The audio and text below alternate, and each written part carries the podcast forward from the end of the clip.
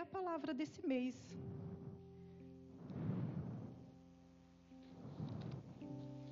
Jeremias 18. Eu quero ler aqui. É, a, eu trouxe a Bíblia, eu tenho várias versões, eu trouxe essa Bíblia que é a linguagem contemporânea, que é a linguagem de hoje. Eu acho tão mais fácil de compreender. Que diz assim: o primeiro versículo: Levante-se, vá à casa do oleiro. Quando chegar lá, falarei com você. Então, diante a muitos obstáculos, o que, que acontece? Nós, às vezes, até sentamos. Mas olha, um atleta, quando ele está correndo e tem aqueles obstáculos, o que, que ele faz? Ele corre, ele sabe que não é para parar, mas ele vai pegar uma força lá atrás para ele conseguir pular aquele obstáculo. Então vai exigir dele mais força, vai exigir dele mais determinação. Eu quero mostrar aqui um exemplo. Aliás, alguns exemplos eu anotei, eu acho que não são muitos, eu fui anotando, fui anotando porque são muitos. Mas eu quero falar sobre Esther. Esther todos conhecem, uma mulher, uma, uma jovem judia, que foi tirada do seu lar, foi sequestrada, tirada do seu lar e levada até o palácio para ser preparada para ser uma das mulheres que, que iriam concorrer a ser a, uma das escolhidas do rei para ser rainha. E ali ela passou um tempo sendo bem cuidada, sendo bem tratada, prepararam ela, ela teve ali do bom e do melhor, e aí todos conhecem a história, ela foi escolhida rainha, ela se manteve ali no, no, no palácio. Só que aconteceu que Mardoqueu, o primo dela, teve ali uma desavença com Amã, porque ele não, não se prostrava diante de homem nenhum. E Amã, ele queria né, ser ali adorado por todos, ser respeitado por todos ali. E houve ali uma desavença onde Amã planejou um plano muito diabólico para que o rei assinasse um decreto para matar todos os judeus de todas as províncias, desde homens, mulheres, velhos, crianças, que não eram para poupar nenhum deles. E todos ali se prostraram, choraram, se vestiram de pano de saco, jogaram cinza nas suas cabeças, porque eles viram ali que a sentença de morte já foi decretada para eles e não tinham o que fazer mais. Mas Mardoqueu, ele resolveu ir até o palácio, e ali às portas ele ficou. E a rainha Esther ficou sabendo, e ela, e ela quis saber o porquê de tudo aquilo, de todo o pranto, de todo o choro, e, e chegou ao conhecimento dela do decreto. E ali as pessoas, aí ela, ela pediu para que levassem roupas, levassem mantimento para Mardoqueu, que ele não ficasse naquela condição que ele estava, de humilhação. Na verdade, ela não tinha entendido qual era o propósito que Deus tinha na vida dela. E Mardoqueu diz, né, ao eunuco ali, fala para ela que a situação, a nossa situação é essa, e que ela precisa fazer alguma coisa. Ela precisa, ela está numa situação em que ela pode conversar com o rei, ela pode intervir. E ela com medo, porque ela manda o recado para ele dizendo: Olha, faz mais de 30 dias que o rei não me chama. E aquelas pessoas, qualquer pessoa que entrasse na presença do rei, sem o consentimento dele, ela poderia ser morta. A não ser que o rei estendesse o cetro dele em favor daquela pessoa e ela seria poupada. Então ela também estava correndo risco de morte ao entrar na presença do rei ali sem a solicitação dele. Mas Mardoqueu fala para ela: olha, é, não é por isso. Todos nós vamos morrer. Não é porque você é rainha que você vai ser poupada. Você também é judia. E você está aí porque o Senhor colocou você aí. E muitas vezes, irmãos, nós estamos numa situação, numa posição, onde nós podemos tirar pessoas da morte e nos calamos. Isso é muito sério. Às vezes ficamos com vergonha, às vezes ficamos com medo de ofender a pessoa ao falar de Jesus, ao falar de que ela precisa do Senhor e que o Senhor a ama. E nós temos esse privilégio de, de lançar palavras de vida e não de morte. E Esther, ela, ela entendeu. Diante desse grande obstáculo, que ela estava à sua frente. Ela coloca todos os seus servos e as suas servas para jejuar com ela. E jejuaram e oraram, buscaram ao Senhor para que a graça do Senhor estivesse sobre ela e ela entrasse na presença do rei e o rei concedesse ali que ela falasse com ele. Resumindo a história, que a história é muito linda, ela consegue entrar na presença do rei, o Senhor acha graça, estende o cetro a ela, ouve ela, e ali Deus derrama ali a, a oportunidade para aquelas pessoas. O decreto foi tirado? Não, não foi. Mas houve é, uma maneira com que aquele povo pudesse lutar a favor da sua própria vida. Então eles podiam empunhar suas armas e lutar em favor das suas vidas. Eles tiveram esse privilégio. Porque eram para ser mortos sem, sem o direito de pegarem uma arma, simplesmente aceitar a morte. Mas não. Eles tiveram o privilégio de cada um lutar pela sua própria vida. Então, esse é um exemplo tremendo na vida de Esther. Se nós estivermos com um obstáculo gigante, até mesmo da morte, irmãos, nós temos que pegar essa força em Deus, buscar em Deus, essa força que muitas vezes achamos que não temos. Não temos, mas só temos porque temos o Senhor. É Ele que é a nossa força. Nós temos também vários exemplos, como Davi, quando lutou com Golias. Pensa ali os, o, o, aqueles, aqueles soldados todos ali sendo afrontados, todos ali sendo é, é, massacrados ali, Golias xingando e, e aqueles, aqueles soldados todos ali, dia e noite, por 40 dias, sendo ali humilhados e levando xingamentos a todo tempo. O rei Saul não conseguia nem se levantar do lugar. E ninguém tinha coragem de aceitar o desafio de Golias. Mas Davi, ele aceitou. Por que, que ele aceitou? Era o mais improvável, ele nem fazia parte do exército.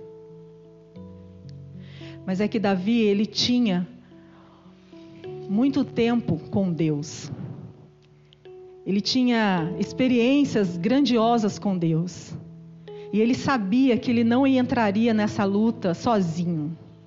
Então é essa convicção que nós temos que ter. Cada obstáculo que nós enfrentamos, nós não estamos sozinhos, o Senhor está conosco. Ele vai nos dar força para passar por todo tipo de dificuldade. Por todo tipo de dificuldade. Davi teve isso. Daniel também. Daniel jovem foi também levado para a Babilônia. E toda a trajetória de Daniel, um homem com um homem que foi sim, muito decidido em suas convicções, que não se deixou dobrar, fazia suas orações mesmo com impedimentos.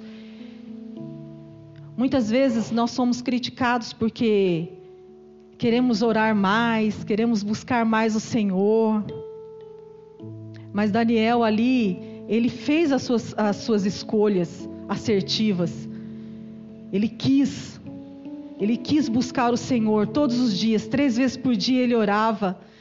E o rei ali teve que baixar um decreto dizendo que não, não, não é proibido orar ao Deus, ao seu Deus. E mesmo assim ele se manteve firme. E no, quase no final da sua vida, ele ainda é lançado no, na cova dos leões. O que, que ele podia fazer ali, irmãos? Tem situações que nós vemos que eu vivi situações que eu olhava assim e falava, Senhor, agora é. Se eu podia fazer alguma coisa, agora eu já não posso fazer mais nada. Tem coisas que nós vemos que só o Senhor mesmo pode fazer. Só mesmo, porque tem coisas que você pode fazer. Você faz. Mas tem coisas que não dá para fazer, é só o Senhor. E o Senhor ele faz. E o Senhor ele tem prazer em fazer. Mas temos também, irmãos, exemplos de pessoas que tiveram posicionamentos errados. Muitas vezes nós deixamos os obstáculos é, nos afligir. Às vezes não tomamos as decisões que realmente Deus quer que façamos. Não é da nossa maneira, porque às vezes nós fazemos a nossa maneira temos o resultado, mas não é exatamente o que Deus, o que Deus gostaria que fizéssemos. Um exemplo de Moisés, quando, quando ele disse a primeira vez para Moisés, quando o povo estava reclamando que não tinha água, que estavam com sede, a primeira vez Deus falou: Olha, bate na rocha e vai sair água. E saiu água. Na segunda vez, a instrução era de só falar com a rocha. Mas Moisés, ele quis fazer do jeito dele ele bateu na rocha. E a água saiu? Saiu. A água saiu. Teve o resultado. Mas não era da maneira como Deus falou que tinha que fazer. Então, muitas vezes nós fazemos do nosso jeito e não é do jeito do Senhor. Mas obtivemos o resultado. Mas isso não quer dizer que foi da maneira como Deus disse que era para fazer. Então nós temos que ter muito cuidado com isso. Muito cuidado. Exemplos errados. A primeira família na terra, Adão e Eva, gente, era uma instrução que eles tinham. Era um mandamento. Um mandamento só que eles tinham: olha, não toque na árvore do conhecimento do bem e do mal. Mas o que, aconteceu com eles? Eles foram desafiados a ouvir a palavra distorcida. Eles sabiam exatamente o que Deus tinha falado para eles: olha, se você tocar, você vai morrer. E o que, que a serpente falou? Olha, se você, você ah, Deus falou para vocês, olha, vocês não podem comer nada dessa, da, da, das árvores daqui. Quando que Deus falou isso? Deus não falou isso. Então nós temos que tomar muito cuidado com o que Deus fala. Sabia que quando é ministrado a palavra do Senhor aqui, a palavra de Deus é tão linda, tão maravilhosa, que ela vai para o irmão Manuel, vai para Gabriela, vai para Manuela, de formas diferentes. De formas diferentes. Sabe por quê? Porque cada um precisa da palavra de maneira diferente. E Deus sabe a porção de cada um, de que cada um precisa. Quando a gente prepara a palavra, o Senhor fala com, comigo de uma maneira mas que quando eu estou falando com vocês é, é de, de outra maneira, é, é o que vocês estão precisando, mas o que eu também estou precisando. Então a palavra é tremenda, o Espírito Santo agindo no coração de cada um de maneira diferente. Mas isso não quer dizer que nós não tenhamos que debruçar e dedicar tempo para a palavra do Senhor, para aprender, para buscar, para ter uma intimidade com a palavra do Senhor não somente nos cultos, não somente em pregações, em vídeos, não que eu seja contra, eu ouço também muitos pregadores, leio livros, mas a palavra do Senhor, ela traz grandes revelações para mim e para você. Nós precisamos ter esse posicionamento. Temos também exemplos de Sansão, de Jonas, que todos conhecem a história de que não tiveram um posicionamento certo. Mas a palavra do Senhor, ela é tão tremenda, porque ela também diz para nós que para tudo isso, irmãos, para a gente ter êxito naquilo que a gente quer, fazer a vontade do Senhor, nós precisamos de algumas coisas. Assim como um atleta, ele se prepara para uma Olimpíada, para um, uns desafios, ele, ele se prepara. E o cristão ele tem que andar se preparando todos os dias. Porque a palavra do Senhor diz que os dias são maus. Se os dias são maus, nós temos que nos preparar. Ah, mas eu tenho que me preparar sempre para o pior? E por que não? Porque assim nós não somos pegos de surpresa. A minha oração, irmãos, todos os dias eu falo, Senhor, que o Senhor me coloque à frente, pelo menos um passo à frente de Satanás. A palavra de Deus diz que ele está ao nosso derredor. Ele está nos assistindo e vendo, olhando, observando eu e você, olhando as nossas fraquezas, olhando aquilo que nos chama atenção, olhando para as nossas escolhas. Ele só não sabe os nossos pensamentos. Mas é tudo ele está observando. E ele não perde a oportunidade de nos afrontar. Então nós temos que estar preparados. E eu falo para o Senhor: Senhor, me coloca sempre um passo adiante, um passo à frente, para que eu não seja pega desapercebida. Por favor, Senhor. E qualquer movimento do inimigo, a gente tem que estar atento. A gente tem que estar atento. A qualquer palavra, a qualquer ação que venha sobre a minha vida, sobre a sua vida, a gente tem que estar atento. E para isso, irmãos, quando nós nos preparamos, muitas renúncias nós fazemos na nossa vida. Nós temos que entender que somos um povo separado para o Senhor. Nós temos que entender isso. E existe sim muitas renúncias. Pessoas que são que se preparam para a vida, que não são cristãos, eles renunciam a muitas coisas. Sabiam disso? Eles renunciam para dar o melhor delas. Quanto mais nós, povo de Deus, nós temos também que abrir mão de muitas coisas. E tudo isso, posicionamento, está ligado à obediência. Obediência à palavra, obediência aos comandos do Senhor.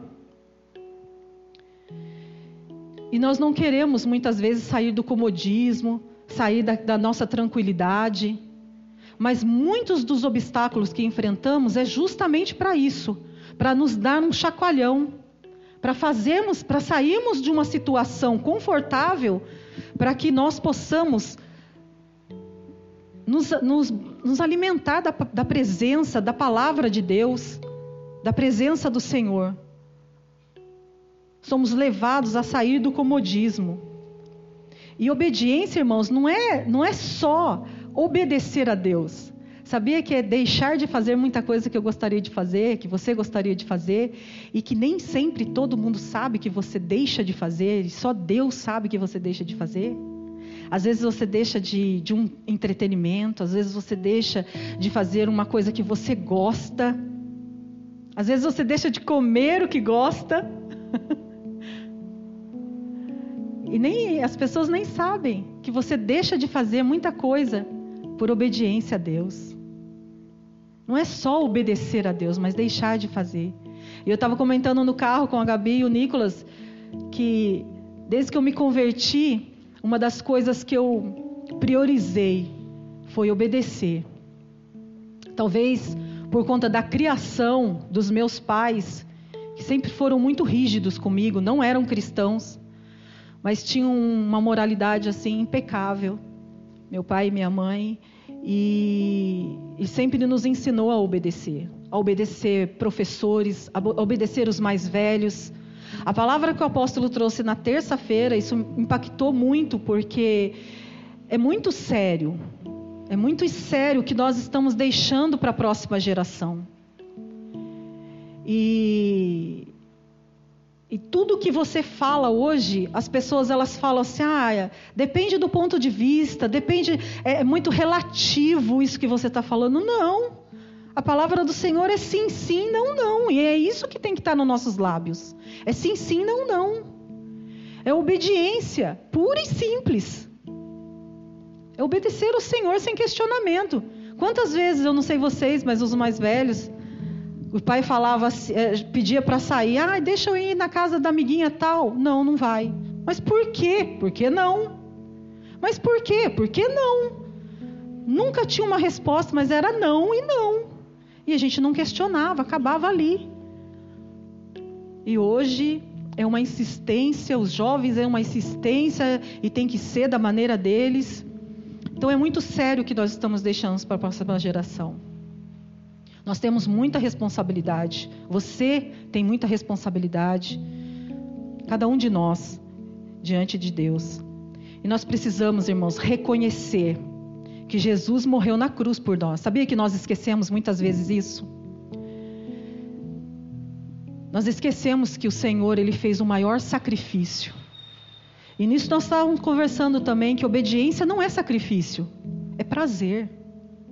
Precisa ser um prazer da nossa vida. Obedecer a Deus por prazer. Porque quando você ama, você obedece. É, uma, é, uma, é um resultado do amor que você oferece a Deus. Porque você, você, você declarou que você, você eh, reconhece o amor de Deus. Nós declaramos aqui, quando eu comecei a, a falar, nós acreditamos no amor de Deus. Então, como resultado desse amor que nós aceitamos do Senhor, nós obedecemos a Ele, sem questionar. Então, é esse o posicionamento que o Senhor quer de nós. E muitas vezes nós temos perdas por conta desses posicionamentos, por conta dessa conduta que nós levamos, trazemos conosco, nós perdemos empregos. Eu já perdi empregos, irmãos. Vários lugares onde eu trabalhei, que as pessoas falavam assim: olha, fala. Às vezes é coisa simples. Ah, atendi o telefone, ai, fala que eu não tô. Peraí, você tá, você está na minha frente, como é que eu vou falar que você não está? Então a gente perde algumas coisas. Perde emprego, perde amizades, perde sonhos. Até eu estava lendo um livro que é bastante interessante o título: O Deus que destrói sonhos. É lindo o livro. Então são perdas que nós temos que enfrentar. Mas nada se compara ao que Deus tem para nós. São insignificantes comparado a tudo que o Senhor nos proporciona dia a dia na nossa vida. E eu acho que isso nos impulsiona a pular esse obstáculo, a ir em frente, a ser corajosos. E o Senhor, ele, ele nos dá recursos para isso. Como a palavra do Senhor ela é um recurso, ela é uma arma para nós, para esse posicionamento. Nós buscarmos tudo o que nós precisamos, cada resposta que você não tem, cada pergunta que você faz, cada questionamento que você possa ter, nós temos resposta na palavra de Deus. Talvez não seja a resposta que você gostaria de ter, mas é a resposta de Deus. E é aquela que o Senhor preparou para você. Então a palavra de Deus, assim como Jesus ele ele enfrentou Satanás ali com a própria palavra. Os nossos desafios de todos os dias nós temos que enfrentar com a palavra do Senhor, nos nossos lábios, no nosso coração. E ter essa convicção. A oração. A coisa mais difícil do cristão é orar. Oração é algo que tem que ser, irmãos, como o nosso respirar. A oração, ela é algo que você fala assim, até comer a gente fica sem comer, né? Fica sem comer, o corpo humano fica três dias sem comer, é, não sei quantos dias pode ficar aí sem água, mas e sem respirar? É assim que tem que ser a oração. A intimidade com o Senhor, a conversa com o Senhor, o relacionamento com Ele. São as nossas armas é expor ao Senhor o que nos aflige, os nossos medos, as nossas incertezas, as nossas inseguranças, tudo aquilo que, que faz com que a gente fique com medo. Tudo, tudo, tudo, tudo nós colocamos diante do Senhor através da oração. E o sangue de Jesus que cobre todos os pecados. Quando nós pecamos, nós sabemos que isso é uma arma para as nossas vidas porque o Senhor ele nos purifica de todo o pecado. O sangue de Jesus. Então são recursos que o Senhor coloca na minha vida e na sua vida para ter esse posicionamento. Não há por que desistir ou pegar um atalho, não. Tem que fazer da maneira que o Senhor quer. Eu quero que você abra aí a palavra do Senhor em Hebreus, Hebreus capítulo 12. Nós falamos tanto de atletas aqui, eu quero ler esse Hebreus, você conhece. Livro de Hebreus, capítulo 12. É interessante, você acompanha, eu vou ler aqui com a linguagem de hoje, que diz assim: Percebem o que isso significa? Todos esses pioneiros iluminando o caminho, todos esses veteranos os encorajando, significa que o melhor a fazer é continuar. Livres dos acessórios inúteis, como eu falei das perdas, comecem a correr e nunca desistam. Nada de gordura espiritual extra, nada de pecados parasitas.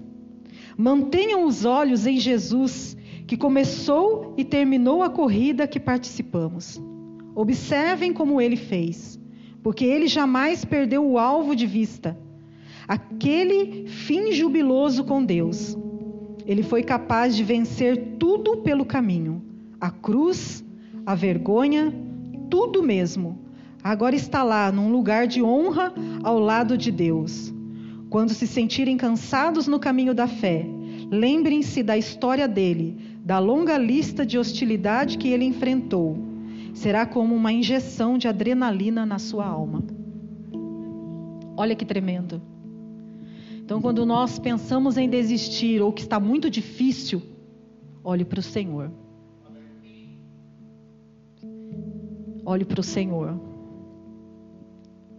É claro que eu vou dizer que você também tem que olhar para os seus líderes como o apóstolo Paulo, ele disse: Sede meus imitadores, como eu sou de Cristo. Mas você ainda vai encontrar falhas em mim, falhas no apóstolo, falhas nos pastores. Mas olhe para Cristo. Olhe para Ele. Eu, eu sinceramente, eu, eu tenho assim certa dificuldade para falar, porque às vezes eu penso muito rápido e não consigo expressar aquilo que o Senhor vai turbilhando o meu coração. Eu vou sentindo assim algo muito tremendo, muito forte da palavra do Senhor e eu quero expressar e muitas vezes não consigo atingir.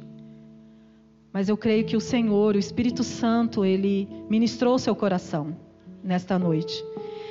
E eu não quero pregar bem, eu quero ser um modelo que deu certo.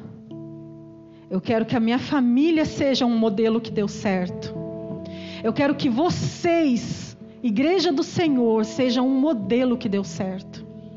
Eu quero estar velhinha e ver vocês, Emanuele, com os filhos, de repente adorando ao Senhor, ou ministrando a palavra do Senhor, os jovens aqui. Não é, Pastor Dala? Fazendo a a vontade e a obra do Senhor, que deu certo. Tudo que você for fazer e colocar diante do Senhor, eu quero que dê certo. Quero que a vida do apóstolo, a família dele dê certo. É isso que nós queremos. Amém? Convido você a se colocar de pé.